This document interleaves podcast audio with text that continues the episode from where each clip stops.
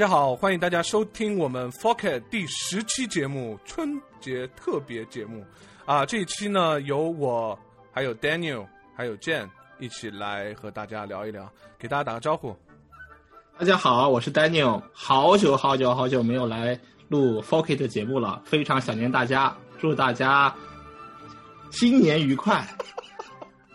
OK，Jane。啊，大家好，我也是很久没有来了，然后也没有什么特别的原因，就是因为太忙了。OK，对，然后祝大家新年快乐。对，是的，在这个这个音乐的陪伴下，我本来第一句想说中央电视台，就怕出问题，是吧？所以这是我们春节的特别节目。但至于特别在什么地方呢？那确实是有一些特别，呃，这个我们后来会揭晓。嗯，这期我们主要以扯淡为主吧，就说对我们的这个节目回顾一下过去的一年，再展望一下未来。呃，我们这个终于到了第十期啊，别人一般情况下是一百期是一个比较重重要纪念的期数，然后我觉得如果我们要等一百期，都不知道哪一年了，所以第十期的时候我们就做一个特别节目，然后呢，我们花了一年多才录了十期。Daniel，你觉得这个成绩怎么样？呃，符合我们在 T hour 那个阶段后期的一个更新频率，挺正常的。OK，我 我觉得这个还是挺夸张的。我我回顾了一下，虽然虽然就是说，我觉得内容还是挺干的吧。当然，内容很干，你可以把它当成优点，也可以把它当成缺点啊。呃，但是确实这个不固定的更新，确实我觉得对我们节目还是挺有影响的。所以，我们是不是得改一改？我不知道你们怎么想。啊，好问题，还要降低一点吗？一年一期是吧？十年庆祝一期，所以我觉得，呃，我们可以讨论一下，就是说，我们现在不知道你们觉得我们节目的问题啊，聊一聊，然后以后我们可以怎么改？我说一下我的想法吧。我觉得我们太干了，就是定位确实太干了。你可以看到很多东西，其实像张任那一期啊。呃，都聊得太学术。其实很多东西可能就就用 podcast 这个形式，大家有反应，我也有听到，就说你聊特别特别干，甚至是论文，甚至是公式的话，它其实并不是一个特别好的一个媒介。所以说，我觉得未来我是希望能加入一些，就是整个行业的一些呃创业的经历啊，或者是每一个领域的一些内容，比如说像我们可以采访一些矿工，他们是怎么工作的，对吧？啊，这个矿池他们是怎么工作的？甚至是一些钱包的创业者，甚至是一些 trader，他们是怎么做的？让大家知道一下，作为一个普通的韭菜和别人差距有多大，是吧？或者是一些这个领域里的投资人大 V，他们是怎么去呃看项目啊？怎么去了解这个行业的？你们觉得怎么样？对呀，我感觉就好的节目是应该做一些下沉的，然后我们的这个节目真的是干的有点。过了，真的是太过了。对，所以这里也给大家做一个保证吧。虽然我估计这个保证没什么效力，但是我会尽量做到。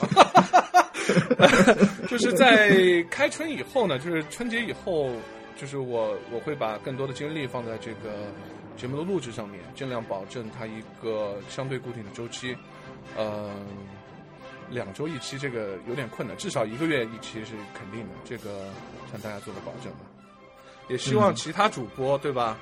当我去 push 你们的时候，你们一定要这个多多支持。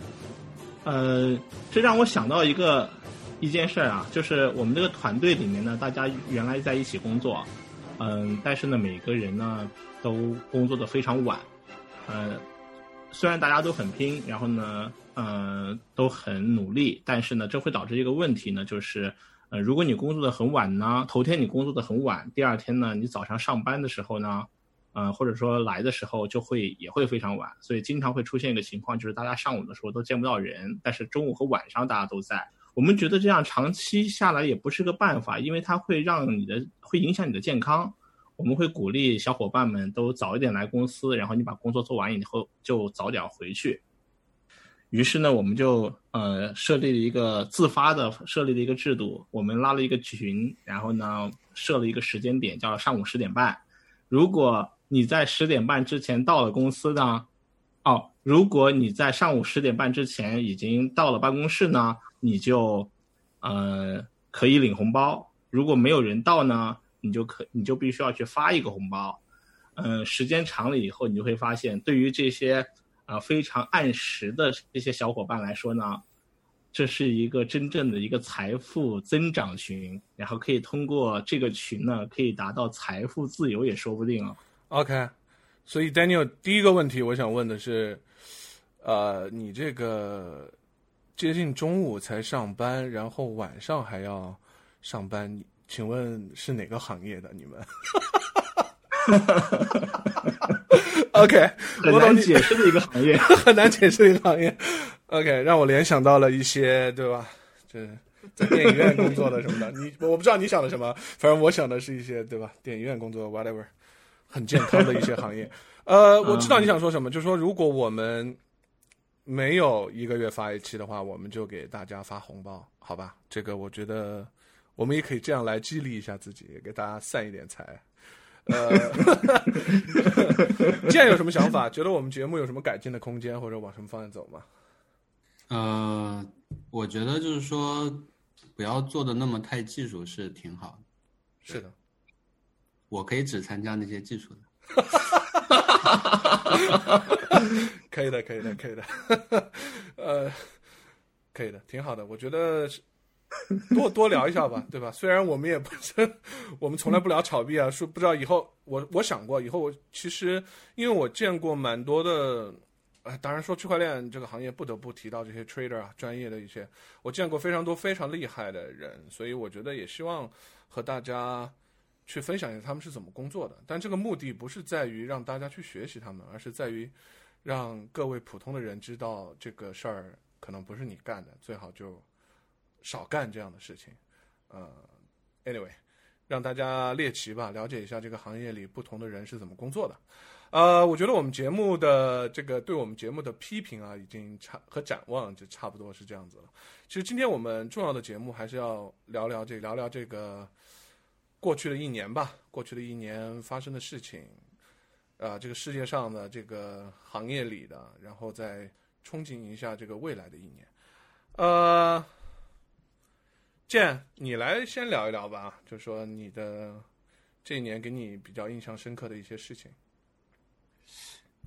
你是说印象深刻的有关技术的事情，还是无关技术的事情？这个以你的这种形象，你还是聊技术的吧。呃，OK，我想一想，就是呃，因为过去的一年是二零一九年嘛，其实二零一九年发生了。非常多的事情，然后整个，比如说区块链的行业其实是有很大的变化的。当然，让我自己印象最深的肯定是呃，CKB 的上线了。终于上线了！啊，OK，这个真的是非常不容易的一件事情，非常不容易。对你为了一个目标，然后。就做设计啊，做实现，然后做了将近两年的时间，然后把它弄上线。其实是一个怎么说呢？上线的那个时候肯定是非常忐忑的，对吧？因为嗯，它是一个从零到一的一个过程，你其实很难判断说，呃，这个上线会不会很顺利啊？会不会遇到什么问题啊？尤其是在一个这样一个就是说，呃，你是从完全从头开始做一个东西。它是一个全新的东西，然后直接扔到一个非常，呃，怎么说，开放或者说野蛮的一个环境中，对吧？因为在这个网络里面，你其实完全是赤身裸体的要去面对各种各样的攻击的，所以肯定是非常非常紧张的。然后我们呃当时其实也是做了非常多的这个预案，应该说，然后。嗯，考虑各种可能会失败的情况吧，然后各种各样的检查，然后幸运的是，最后这些情况都没有出现，然后可以说是超出预期的顺利。就当时其实没有预料到会啊、比较顺利，当时会想肯定会出各种各样的问题，对吧？因为软件嘛，软件开发嘛，总是会有问题的。但是比我们想象的顺利的多。唯一可能呃有一些阻碍的是这个呃算力对算力的估计对难度的估计出现了一些误差，然后导致上线的时候，因为是 POW 的一个区块链嘛，所以上线的时候难度比较高，然后出块速度就会比较慢，因为算力没有想象中的大，所以一开始整个网络其实是处于一种打嗝的状态，是吧？就是 半天半天才出来一个块，然后对这个呃，不过就是说好在这个不是什么很大的问题，后来也很自然的度过去了，嗯，对，所以我觉得总的来说还是非常非常有意思吧，嗯，对，这个也是一个就是说也是一个，因为过去我们其实都是在观察一个 POW 的链怎么启动怎么弄，这一次是真的自己。啊，去启动一个 POW 的链，然后有很多非常直接的一些体会，就觉得这个事情真是太不容易了。对，啊，我觉得 现在讲的这些事情啊，因为都是我们共同的经历，然后当时的情况其实是非常让人激动的。那天的这个激动的话。嗯，让人激动了很久。但是听剑这么讲，娓娓道来的话，感觉剑是描述了这件事情，但是剑可能没有你没有描述一下那个时刻、当天那个时间点的那个状态。然后那个状态真的是会让人记，我觉得是会让我们每个人记一辈子的一个状态。是的，是的，是的。其实当时上线的时间是凌晨嘛，然后所有人都醒着。我印象中，你还记得吗？当时第一个 block 被打出来的那个时间点，应该是凌晨的四点多还是五点多的样子，五五六点的样子。我印象我我有点记不太清楚了，但是它是在了半夜，就是后半夜再往，呃偏早上一点点，但是还没有到完全到早上，大概在六点之前，大概在四五点的时候。对对。现在去查我们的 Genesis block，应该能查出它的时间戳。对。嗯，但是大概就在那个，我印象中是在五点钟左右。对，而且当时就是其实呃，世界各地吧，其实都有人在等着这个时刻，因为有很多矿工、有很多矿池都在挖，呃，然后大家其实当时有通过视频会议的形式，就是连到一个大房间里面，然后我记得当时是星火矿池挖到了第一个块，呃，前两个块都是星火矿池，前两个都是星火，对对对对对。这段这一段可以我来说，关于第一块挖出来的，呃，在星火矿池怎么被挖出来的，我可以来介绍一下。要不见你介绍一下你那边当时是个什么情况？因为当时主网上上线的时候，你跟 CKB 的核心团队是在一个跟我们不在一起，我是在星火矿石的现场。对我们其实我们当时是在顺德，在广东顺德，顺德，因为。做好了，就是说，因为要上线嘛，所以大家就想，我们应该，呃，在一起，然后有什么问题的话，我们可以可以快速的去应对，所以我们就呃在顺德找了一个比较安静的地方，待在那边封闭，其实是就是所有人都待在一个地方啊，哪儿也不去，就待在那儿，所以所有的呃 CKB 的这个工程师还有我们的运维，其实都在一起。所以当时如果有有什么问题的话，就可以立即就可以处理，呃，对，啊，对，嗯，是的，呃，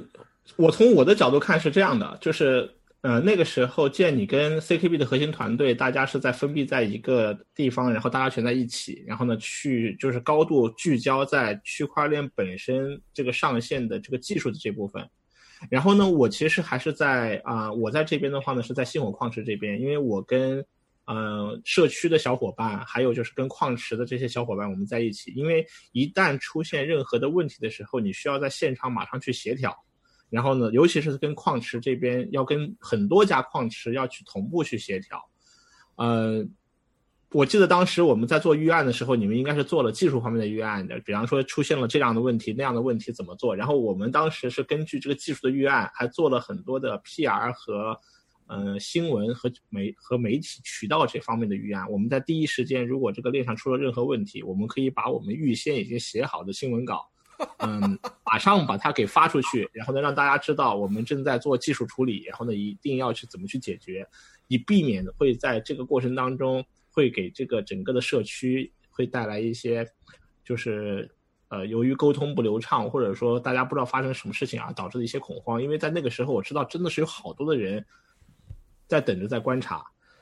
我还记得当天在上线的那一瞬间。在上线前的时候，我们还有发倒计时的海报到朋友圈里，然后那个时候每发一张海报，我就能收到无数的点赞，无数的这个留留言，然后很多人都在等着，希望看到 CKB 是怎么样被上线的，并且他们对这个 CKB 的上线是有很大的期待的。呃，当天晚上我印象中有一个瞬间，就是呃一些社区的小伙伴他们都会到我到我们这边来，也是在星火矿池这边，嗯。当天我晚上我们就商量说，嗯，头天晚上距离上线预估的时间，因为那时间我们是估不准的，必须要等到测试链结束之后的最后一个块儿，然后呢马上会打出主网的第一个块儿。那个时间其实是只能只能大概粗略估算到一个，可能二十分钟到半个小时这么一个时间差，会在那个时间会被打出来，会发生。然后大概还距离大概四五小时、五六个小时的时候，大家就商量说。我们坚持等到那个时间，大家在一起，还是说赶紧回去睡觉，还是说有些人在这等，有些人回去睡觉？后来我们就做了一个决策，就让一部分主力的一部分人呢，先回去到附近的宾馆里先去休息，然后呢，到了那个时间点以后呢，你再回来。我就记得当时我就回到了附近我的住的地方去睡觉，虽然那个地方离星火矿池大概只有二十分钟的的这个路程，嗯，我是大概凌晨。一点多钟才回去的，因为我我总是不想回去，最后纠结到最后，我说还是得回去睡一会儿。结果到了我房间里面，我是睡不着的，我就躺在床上，精神高度的紧张的兴奋的状态，在等那个时间点到。然后提前大概一个半小时的时候，我就起来了。起来之后，我就一路小跑回到了星火矿池，然后跟大家连线。连完线以后，我就待在星火矿池的那个团队的旁边，就跟他们讨论。然后呢，反复的 check，然后呢，他们告诉我一遍一遍的告诉我这个过程是怎么样的。然后包括当时在星火矿池，我还看到一个大屏幕，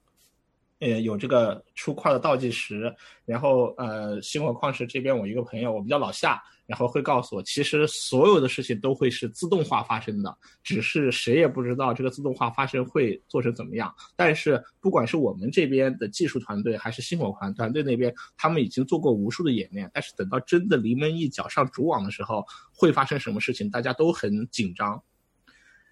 然后就是看到最后时间一分一秒、一分一秒的接近最后一个块要出来的这个时间，所有的人都围在同一台电脑一个显示器上去看着一个。一个屏幕，那个屏幕是，啊，就是从测试链到主网会被自动切换这个脚本执行的这个日志屏幕。然后一旦有第一个块出来的时候，一瞬间呢，就会在这个屏幕上就会显示出来。所以大家都盯着那个自动切换程序会不会被启动。嗯，刚才建也提到了说，因为我们在主网上线的时候，我们做了一个呃算力的调整，也就是说测试链一旦。呃，打出最后一个块到主网第一个块的时候，有一个很大幅度的一个算力难度的增益。也就是说，主网一切换之后的第一个块，其实是需要一段时间被打出来的。我印象很深的是，那一个块好像花了好几分钟才打出来，而且在那几分当中，那几分钟里面的话呢，切换的一瞬间，大家是看到了那个程序自动的切换，但是那个块什么时候能出来？不管是在星火矿池被打出来，还是在其他矿池被打出来，都会第一时间同步到，最后就跳出来 Genesis block 的那一个，那个 block 的日志信息的那一瞬间的那那几分钟时间，所有人都是屏住呼吸，就非常非常安静的在看就那个屏幕，所有人都在盯着一个小屏幕，一圈人，最后当出来一个矿的时候，然后马上就有大家说矿出矿了，出矿了。然后马上就有其他的矿池的小伙伴在旁边说：“我赶紧确认一下这个块是不是真的，能不能通过验证，然后并且确定这个块是不是被我们的就是就是 CKB 的矿工用合理的方式或者说用正常的方式挖出来的。然后那边快速去验证，验证完以后得马上就得出个结论，的确是，而且是星火矿池的服务器出的块。然后大家就大家就就非常不敢相信，因为这太巧合了。”然后第一个块出来之后，你知道是这样的，就是在难度很高的情况下，第一块出来之后，如果有第二个第二个块和第三个块如果也出来之后的话呢，是有可能去覆盖掉第一个块的。所以你至少得出来两个块到三个块之后，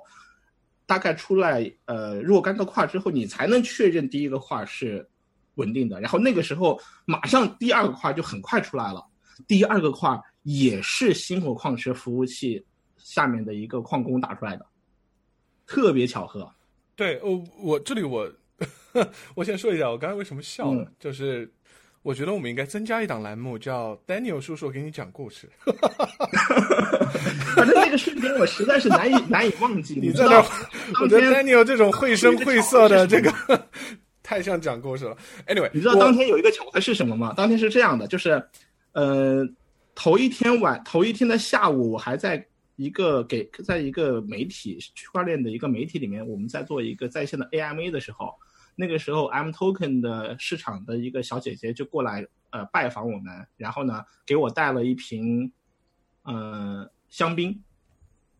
呃然后呃拿着那瓶香槟，人人家是。认为我们一定是能成功的，所以提前就给我们送一瓶香槟祝贺，因为他会知道我们当天可能会比较忙，会来不，他再过来的话，可能我们会来不及，所以他提前一天来提前祝贺，虽然是好，但是那瓶香槟就被我带到了那个星火矿池，然后呢，最最神奇的事情是什么呢？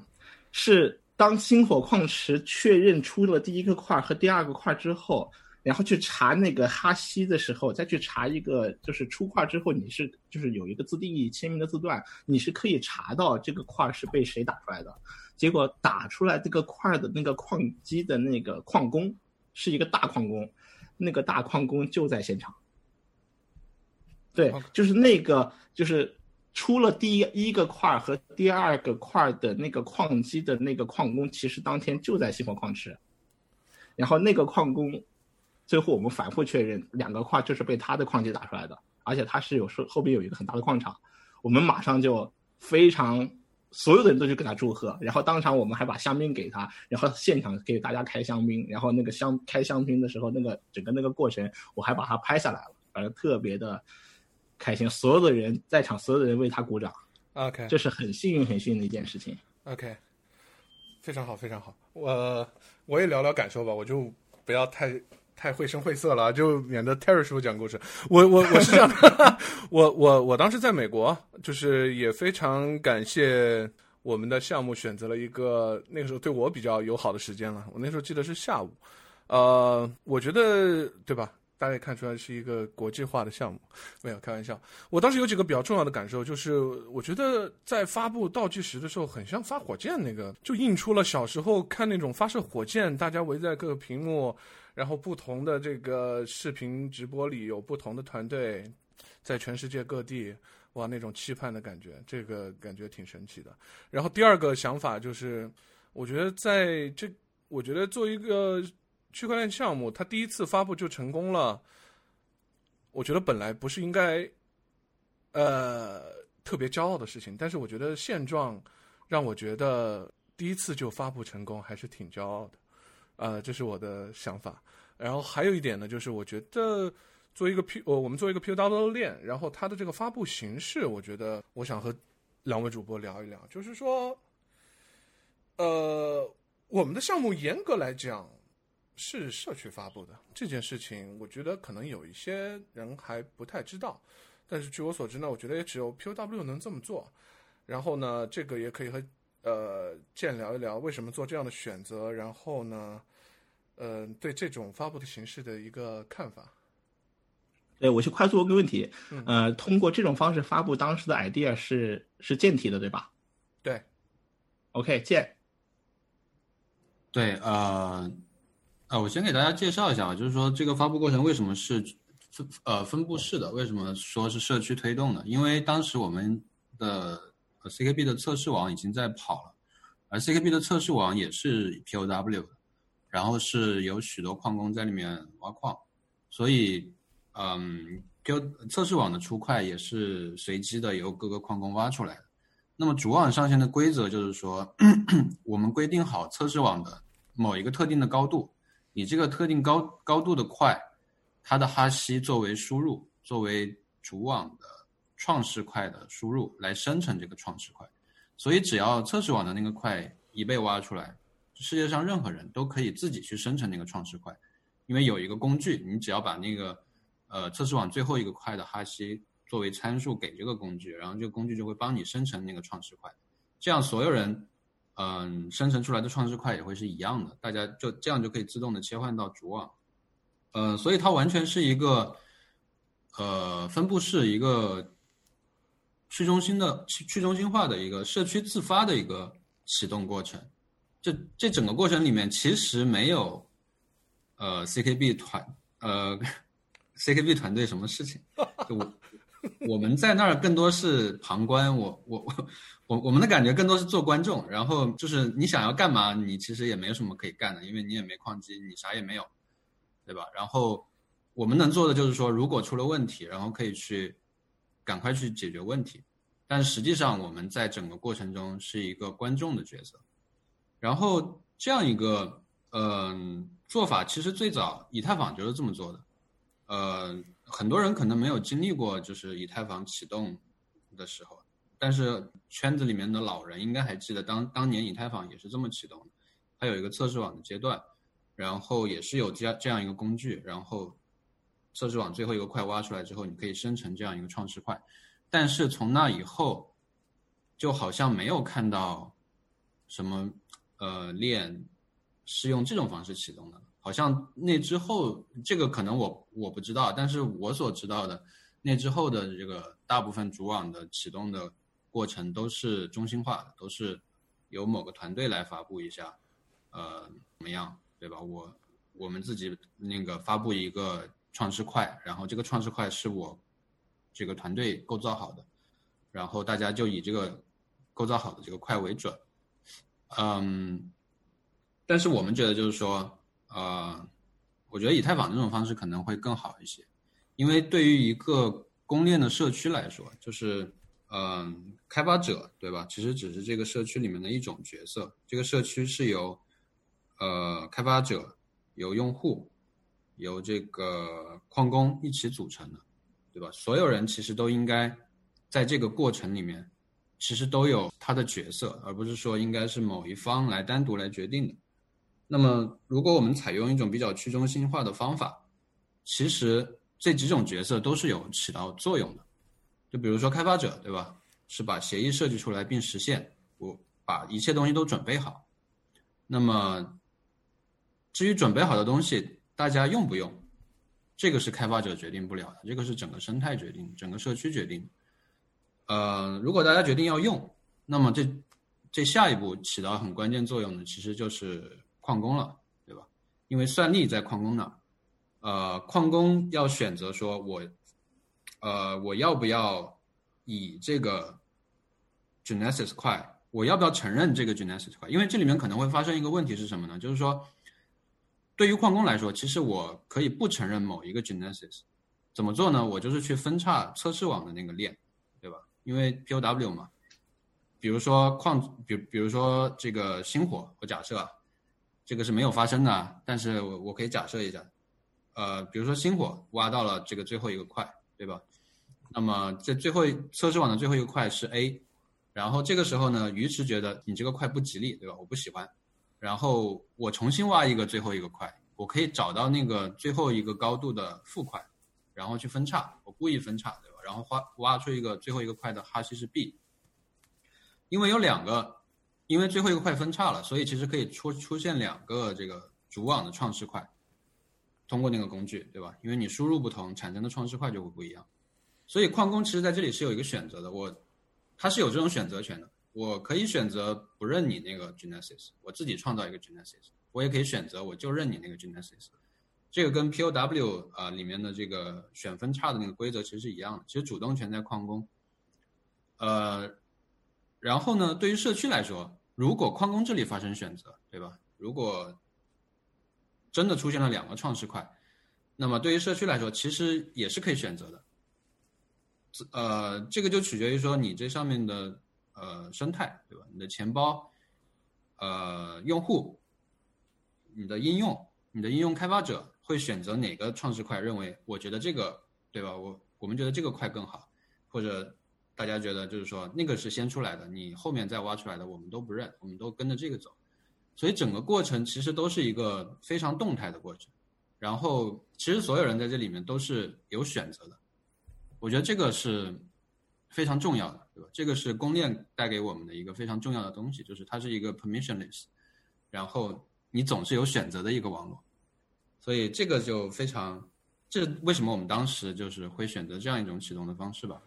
这是一个我觉得很好的一个方式。对，而且也是更难的一个方式，是吧？在嗯，我觉得，对，所以 CKB 是属于世界的，它不属于任何一个人或者一一群人，whatever，这是我的感受，就是从第一步就特别的去中心化。嗯，，OK，还有一个，我还有一个小感受，嗯。就关于这一点，就是其实当矿工，呃，当矿工和矿工、矿工和矿池这边知道主网络会是以这样的方式启动的时候，我觉得他们是非常认同这样一种方式的。首先的话呢，其实选择权和决定权是在矿工和矿池的手里，然后呢，但是呢，具体有哪个矿工和矿池能够真正把这个 Genesis block 给打出来，把这个创世块给打出来，其实是一个不确定的事情。我们大概率会认为说，可能算力比较大的矿池会打出来，然后算力小的矿池可能机会难一点。但其实事实并不是这样，这里有一个很大的一个随机性，所以，嗯、所有的矿池跟我们就是在 CKB 上面就是愿意支持和 CKB 的这个主网启动的这些矿池，不管是星火、鱼池还是 BTC 点 com，嗯，其实，在很早以前的时候，大家就互相就拉了一个群，然后大家就一直在讨论这件事情。嗯，有一天呢，嗯，这些在这个在这个 CKB 的这个这个群里面，大家还在讨论说，哎呀，我们是不是这么多的这个做矿池的技术人员呢？是不是有一天，嗯，大家还可以互相以这样方式，就是在群里讨论 CKB 的矿池的技术的时候，可以我们可以有有机会可以线下做一些活动啊，或者线下开一些会议啊这样的。然后，因为他们觉得在之前其他项目上呢是没有这样一种，就是一个项目的所有的矿池在一起，这种热烈的讨论这个这个项目技术本身。后来就之前没有出出现过，然后呢，CKB 这个对于很多矿池来说是第一次，不同的矿池的技术负责人员都会在同一个群里，大家讨论同样的这个技术架构。嗯，当天我就看到在这个群里面很多人呢都在考都在讨论谁会是第一个把这个 Genesis block block 打打出来，而且当一旦有一个人，就是一旦有矿池把它打出来之后呢，其他矿池是发自真心的会在群里面会给他祝贺，就是恭喜某某某矿池，然后恭喜星火矿池打出了第一个块，然后并且其他矿池会予以确认，说确实是认可你是这个矿这个块被你打出来的。我感觉，其实对于矿池来说的话呢，一个 Genesis block 也好，还是一个 r 一个正常的一个 block 来好的话呢，它的不管是出块的奖励也好啊，还是出块的这个状态也好，还是技术上本没有区别，但是其实一个带有特殊意义的块被某一个矿池打出来这件事情，对于矿池来说是一种特殊的荣誉，所以大家还很看重这个，所以大家也是一种 明争暗斗式的一种方式，互相在竞争，每个矿石都希望这个块被自己打出来，然后大家都为了能够让自己能够更方便的打出这个块，做了很多的努力，反正这一点特别有意思。OK OK，这个剑的第一个回忆我们就聊到这里，然后我来说说吧，就是过去一年的一些想法，拔高一点啊。这个首先，我觉得过去一年给我的感觉是，不是在行业里啊，我觉得整个世界是不太太平的一年。虽然可能在在这个春秋佳节时期谈这个可能不太合适，但是确实我的感受，但是我还是比较乐观的。我觉得去年整个世界不算很太平吧，就是说整个经济也不好，呃，世界最大的两个经济体都不太好，呃，美国也不太好，中国也不太好，而且呢又是贸易战，对吧？又出现了一些暗杀呀，美国，包括中国也出现了一些不太平的事情，这个香港啊，还有现在又又有非典，呃，都有点让人沮丧吧。整体来讲，我觉得去年世界不太太平。然后呢，从币圈的角度来看，也不能算是牛市，也不能算是熊市，反正就是很闷的这样一年。呃，这是一个大概的感受吧。但我觉得去嗯去年整个我们还是应该回顾一下这个我们行业里的一些一些变化。我觉得给我第一大感受就是，我觉得我们可以聊一聊啊，就是我我的第一大感受就是大机构入场。呃，那么大机构入场就分几个层面了。第一个呢，我觉得去年最大的一个新闻应该是啊 Libra 的这个白皮书的发布以及他们的开源。我不知道这点两位能不能认同啊？就是你们觉得去年行业里发生的最大的事情算什么？除了 CKB 的主网上线之外，我认为最大的事情确实是这个。呀呀，厉害厉害。OK，呃，Libra，我不知道我们节目里有没有机会聊过，就说也简单说一下吧，就说没有时间深入。你们两位对 Libra 什么看法？要不然剑来说吧。我的看法是，我不想聊 Zebra 本身，我还是想聊我我认为它产生的影响。OK，嗯，这怎么看？嗯，我觉得 Libra 是非常有意义的一个事情。对，就是呃，Facebook 这么大一个体量的一个公司，对吧？他手上拥有这么多用户，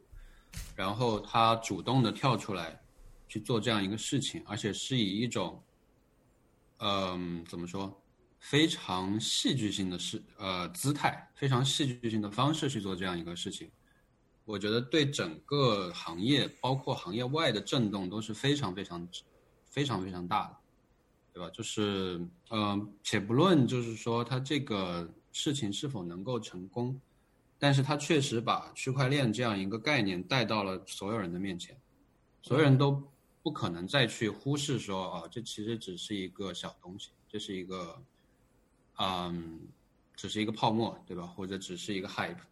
嗯，所有人都必须认真的对待。嗯，Facebook 为什么要做这个事情？它如果真的做成了，对我的影响是什么？我觉得这个其实是一个，呃，对整个区块链行业来说吧，都是一个非常好的事情。我觉得从技术上来看，其实，嗯，我觉得还行。哈哈哈让我非常，并不是让我非常兴奋，因为那个泰瑞，我这边先插一句，我们真的得专门录一期，我们的剑怎么看 Libra 的技术还行，作为标题录一期。呃，其实也没有那么多可说，因为还行嘛，那就啊。没有太多槽点，也没有太多，没有太多，没有太多亮点，也没有太多槽点，就这种感觉。我觉得比比较亮的可能是，首先共识很火，对吧？然后，呃，但是 BFT 的共识，就是我个人会觉得，就是说，嗯，它的挖掘可挖掘的空间其实不大，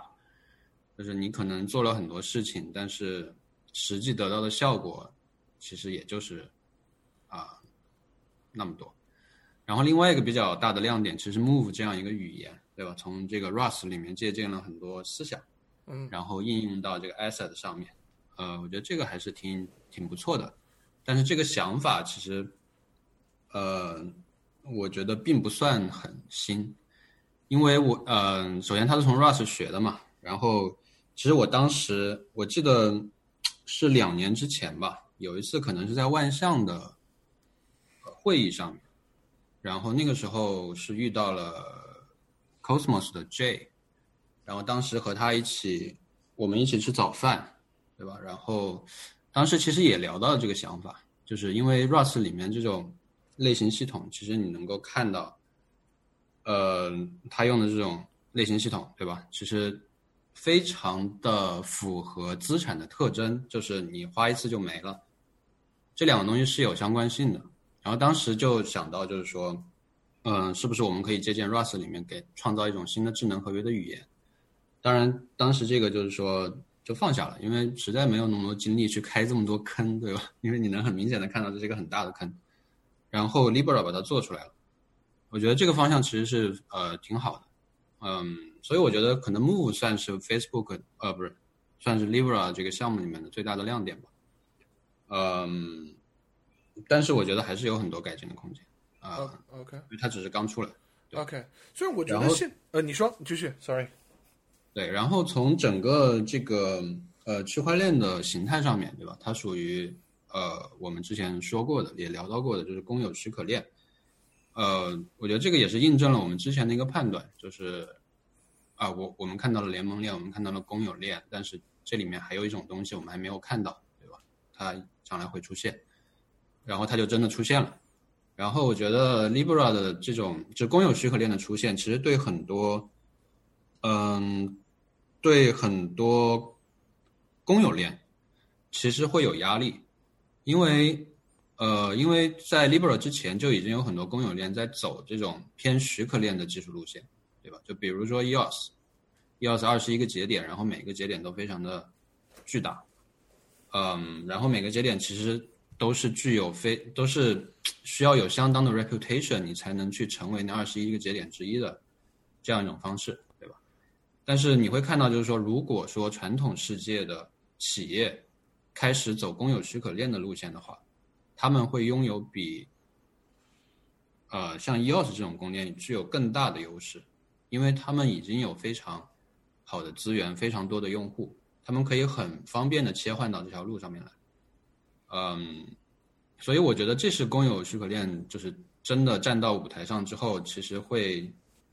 会出现的一种现象，就是我我会认为其实，呃，现有的这些机构会更有优势。对嗯哼，嗯，然后我觉得 Libra 发展到现在，其实遇到了很多困难，对吧？但是主要是这个监管方面，然后各个国家都已经各个国家都发表了自己的各种看法吧。总的来说，我觉得困难重重，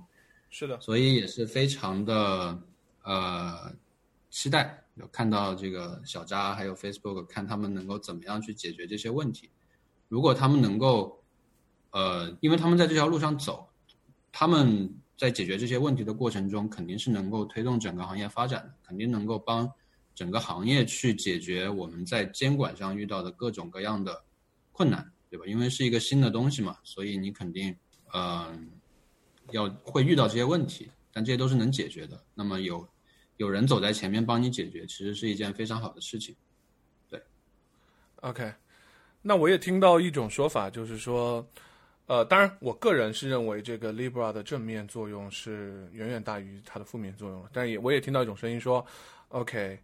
可能在这么早的早的时候，你就让各国的政府就特别的感到惊恐啊？那是在这个时候就感到惊恐是一件好事还是坏事？有没有可能就阻碍了这个区块链的发展？你们怎么看这个这种说法？呃。我是我自己是这样看的，嗯，就是 Libra，就是 Libra 这件事情在去年的下半年非常非常热，就是区块链世界里面还没有诞生过哪一哪一件事哪一个事件能够达到就是传播度跟这个关注度和这个新闻热点能够达到 Libra 这个高度，绝无仅有。这个能达到这个高度是非常非常有趣的，就是我们。这个行业过去这些年来发生了那么多的事情，没有任何一件事情有 Libra 的一个高度。如果你把它解释成它是 Facebook 推出的，或者说它是 Facebook 下面的一个就是一个非常棒的一个团队在做这个事情的话，我觉得也好像也不是那么的能够解释得通。所以具体就得去思考为什么这个东西会产生这么大的影响力，在这个社会上会产生这么大的话题性。嗯，而且刚才建说了，就是 Libra 现在遇到的最大的问题是监管问题和各个国家表达他对 Libra 的态度。然后总体来说的话呢，监管对 Libra 是非常谨慎和慎重的，并且提带来了非常大的这个阻力。很多很多的国家的话，其实已经非常明确的表态是不太欢迎 Libra，这也是现实。我现在好像很少看到有一个国家公然表态说他们非常欢迎 Libra 能够。入驻或者落地，或者说应用到他们这个国家去，所有的国家基本上全部都是审慎，要么不表态，要么表态就是非常 negative，呃，比较对立的态度。哎，这是为什么？我觉得这个才是最有趣的一个一个点。嗯，我我我我自己对他的理解是从金融服务的角度去理解。我觉得 Libra 自己呢，他评价自己，他只做两件事情。第一呢，它是稳定币。而且这个稳定币虽然是一篮子货币的方式，但是我大概率认为它的核心还依然是使用的是美元，所以 Libra 应该是一个美元稳定币，在我理解，或者说美元占主导的稳定币。其次呢，它是个金融基础设施，这是他写进白皮书里的，也是他实际在做的事情。所以大家看到 Libra 有一个面向资产的编程的能力，但是 Libra 不是一个很通用的一个智能合约和所谓的这种呃区块链的一个公链平台，它就是一个基于稳定币的一个支付平台。哎，但是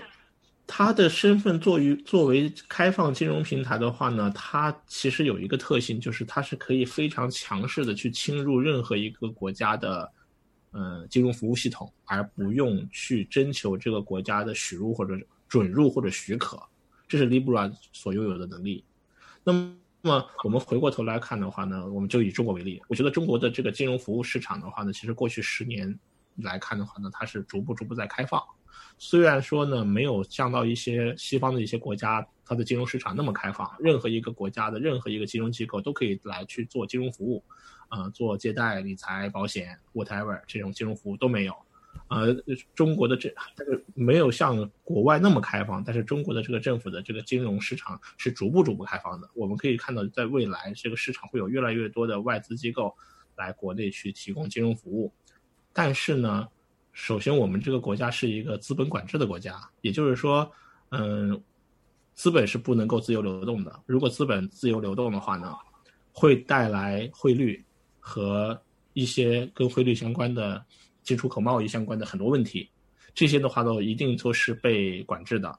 但是 Libra 这个东西呢，一方面是彻底的给你一个开放的金融平台，同时的话也可能会影响你的国家的资本的流动，甚至是影响到汇率。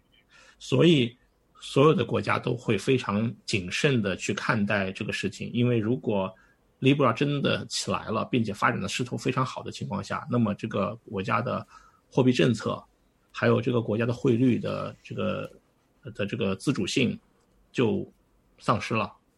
所以所有的国家的金融行业的人都在研究、都在分析、都在探讨，呃，Libra 会不会来？然后呢，怎么应对？怎么办？在 Libra 来了之后，我们该怎么继续去做金融服务？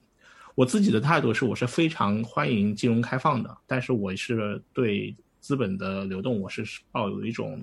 嗯，谨慎、谨慎乐观的态度的。我觉得金融开放的好处呢，就是会让更多的老百姓可以可以获得更更优质、更低成本的金融服务。很多金融服务的话呢，原来只是针对高端人群，但是他们没有办法对更多的普通人去开放。如果有了一个区块链或者说 Libra 这样的开放金融平台，是可以让更多的人去享受到更多的优质的金融服务的，因为。你的平台只要开放，允许竞争，那么竞争的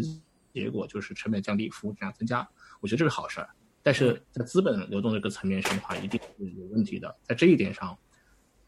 我觉得所有的国家能拿出的对策就是发展自己的区块链金融基础设施，然后来去对抗外部的金融基础设施的冲击。同时，在自己的金融基础设施在构建的过程当中，也要把自己的监管和自己的一些。发展策略，然后以技术的方式，呃，融入到这个系统当中来。所以，这是我对 Libra 的理解。我觉得它真的是个影响力很大的事情。所以，所有的国家也确实要去，呃，审慎的对待，并且发展自己的区块链基础设施来去对抗 Libra 的未来。嗯，我觉得就是说，金融本身就是一个需要审慎监管的一个特殊的一个行业吧。所以，我觉得 Libra 会遇到。这么许多的问题，其实是非常自然的，嗯，所以我大大致上我我是呃比较赞同的，但是我觉得有一点我是觉得呃，就是说这个事情其实呃不是因为 Libra 特别开放或者什么，相反，我认为 Libra 肯定是一个不开放的一个项目，它它是有这个准入的条件的，而且这个条件并不低，嗯。因为我也知道，就是说国内其实有一些机构也去询问了，就怎么样可以加入 Libra，对吧？然后其实是比较难的，嗯，然后对于用户来说，我觉得，嗯，从 Facebook 的角度，它一定会肯定是要走合规路线的，对吧？我觉得这个是就对于区块链所有的项目嘛，都肯定是要想想想办法去找到这条合规的路线，Face Facebook 也不会例外。嗯，那么对于用户来说，就肯定也不会是完全自由的。呃，对用户的身份啊什么，我觉得如果真的这个业务跑起来的话，肯定都是有一定的要求的。所以我觉得，嗯，它不是一个，它肯定不会是一个非常开放，然后比如说像比特币这样，或者以太坊这样非常开放的一个这样的东西，呃，然后我觉得它就是因为 Facebook 本身就是非常体量太大了，然后用户太多了，然后碰到金融这样一个需要审慎监管的一个行业，所以很自然的会遇到这么多阻力。嗯哼，所以我看到现在很多的论断其实是认为这个项目会被夭折。当然，具体它会不会夭折，我们拭目以待。因为它以前也说过，就是原计划是在二零二零年的上半年会上线。呃，现在看起来推迟是肯定的了，但是会不会夭折，我们就拭目以待。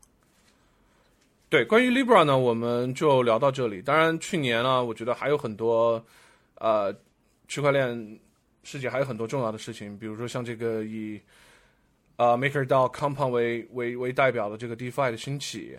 这个 IEO 从这个兴起到陨落，对吧？呃，各种各样的事情啊，我们呢也就不每一个细聊了。呃，接下来呢，就是 Daniel，你对于过去这一年，你有什么特别想和大家说的吗？前面前面聊的话题都太大了。不管是聊 CKB 上线，那真的是可以说好久的话题，或者说是 Libra 这个事情，因为行业大家每个人从各自的角度去解读，能讲的东西非常多。我我觉得可以，如果你要问我二零二零年的话，我觉得我可以从一个微观的一个个人感受去聊一个点，嗯哼，就是我其实还是特别在乎。我们做的事情，因为过去不管是我们做过很多很多的事情，但是每一件事情你在做的时候，你都会要去思考它的价值和意义。这个可能是一个上价值、上上认知很崇高的事情，但是把它说简单一点，就是我们二零一九年又忙了一年，非常非常的忙。我们到底在忙啥？然后呢，这个问题呢，嗯，如果你自己有答案，但是你能给你身边的人解释清楚吗？比方说你的家人、你的朋友，他不是这个行业的人。你要给他解释说，我又忙了一年下来，然后我到底在忙啥？我觉得到了二零一九年呢，嗯，确实是有更多的人知道了区块链好的方面、不好的方面，嗯，各种方面都有吧。但是，嗯，我依然还是觉得，像我身边，尤其是不是这个圈子里的人去解释什么是区块链，以及我们在区块链把。区块链作为事业，在为它投入我们所有的精力和时间和我们所有的努力的时候，这个事情为什么这么有价值？这个价值本身，尤其是向圈外的人去解释，依然非常难，非常非常难。我不知道你们有没有同感？当然有同感，而且 而且我 是好几年过去了，依然这么难。而且当然，各种各样的人我接触了很多了，其实也不包含。不光是普通老百姓，我觉得很多，包括投资人也好，各种人也好，他们对区块链的落地，包括时间是极度乐观的。就是我前段时间也读了一篇特别好的文章，就是当然和我想法也很像，就是我认为这种，呃，区块链是协议嘛，它真的是很像 TCP/IP，这个花十年二十年，我觉得都是很正常的，它不是一个两三年就能看到。一个东西的，我们把比特币当成 email 的话，大家想一想，这个互联网到后面这个 WW 诞生，再到繁荣，花了多长的时间？这个我觉得区块链真离大家想象的那种落地还早得很呢。所以我觉得有一部分人过于乐观，有一部分人不知道这是啥。所以你要给两波不同的人去解释真相是什么样子，我反而是觉得挺困难的。希望你能做好这个工作。我我一直在努力的试图在做这件事情。像你说的 TCP/IP，其实今天你去向一个普通人去解释 TCP/IP 是什么的话，依然是很难的一件事情。但是你向他解释什么是微信公众号、朋友圈，什么是抖音，什么是快手，这些都很简单，因为他每天可能都在用。但是你向他解释这些东西背后都是基于 TCP/IP 这一套技术协议来支撑起来的，他可能就没有那种感觉，不知道你在说什么。然后我们的苦恼的地方就是在于，我们还在做着这种 TCP/IP 层面的基础设施层面的事情，但是呢，我们要去给我们的用户去描述一个未来会出现的区块链上的微信、嗯、抖音、快手，whatever 这些东西。然后呢，我们也希望能够尽快的加速这个过程，然后尽快的有更好的方式让他相信未来这些东西都会出现。二零二零年，我们希望能在这个方向上往前再走一步。OK，呃。我觉得我们今天聊的时间也差不多了，就最后还是进入我们传统的这个 picks 环节啊、然后我先给大家 pick 一个东西吧，就是 Kindle。呃，当然这个东西也不是什么新东西了，就说我也是很早就买了，但是呢，呃，断断续续在用，原因是因为我还是说实话，我还是更喜欢纸书，因为以前工作的场所相对固定吧，相对固定，所以还是更多的是看纸书。那么就是最近最近一两年，就是到处跑，跑的比较多，这个书确实带着太困难了，所以 Kindle 起到了它非常好的作用，呃，在任何时候都拿出来可以看，然后所以强烈推荐，呃，特别是到处移动的小伙伴，呃，见有什么 picks？OK，我我想给大家推荐的是一本书啊、这本书叫《三体艺术插画集》。三体艺术插画集，三体艺术插画集，它是一个大开本的书，然后里面都是插画，就是呃，大家凭借自己对三体这个世界的想象，然后画出的一些插画。对 OK，因为哦，我一开始听到这个名字，我理解差了。好吧嗯，OK，对，因为我我自己非常喜欢刘慈欣嘛，就是我我是刘慈欣粉，然后而且我是非常早，就是呃，可能高中的时候，然后因为那时候看科幻世界嘛，所以就非常喜欢他写的东西，就是这个大家都知道刘慈欣的这个风格是比较非常的宏大，对吧？他想的东西非常宏大，然后里面这个情感描述非常的不细腻，但这个没有关系。呃，然后呃，《三体》是他呃，应该说是他最棒的一部小小说，然后也是他的代表作。然后其实去年的这个时候，对，就突然感觉时间过得很快，就也是去年春节的时候，刘慈欣的小说《流浪地球》改编的电影，就是当时也是非常火嘛。然后当时我还非常激动，就是感觉，嗯、中国的科幻片终于有希望了那种这种激动，对吧？然后今年，所以今年又到了这个春节的时候，就给大家推荐一下这个《三体艺术插画集》。哎，你推荐过《三体》吗？以前在 picks 里面还没有吧？我应该没有推荐过《三体》，因为我觉得《三体》应该不需要推荐，对吧？这个太有名了。OK，所以推荐它的周边的一些东西。OK 对，OK，那 Daniel 有什么 picks 吗？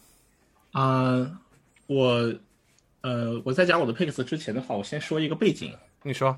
呃，这个背景呢是这样的，就是呃，二零一九年的时候的话，我跑了一整年，然后呢，其实陪伴家人时间非常少。嗯哼，呃，但是但是最近一段时间的话呢，我主要待在家里，也跟团队呃请了个假，就是主要以远程的工作。主要原因呢是说，因为嗯、呃我的第二个 baby 很快，估计就是最近这两天就会出生了，所以我就陪伴在家人身边。哇，恭喜恭喜！谢谢谢谢谢谢，但是重点不是我的第二个 baby，重点的是说，因为重点还是陪伴家人。呃，就是了解我的人，我的亲比较跟我比较熟的人都知道，其实我还有一个女儿，我的大女儿呢已经五岁五岁多了。其实，在过去几年时间里面的话呢，由于到处奔波，陪她的时间其实非常少。然后呢，这个呢，就是就感觉就是女儿跟妈妈更亲，跟我不亲。所以现在有很多时间陪女儿呢，我就呃想发掘一下呃母女亲情，呃应该叫父女亲情。于是呢，我去订购了一台 Switch，就是呃 Nintendo，就是任天堂的 Switch 游戏机。然后呢，又顺便买了一个健身环大冒险。我真的想去配合、想去吹爆的，就是这个健身环大冒险这个游戏。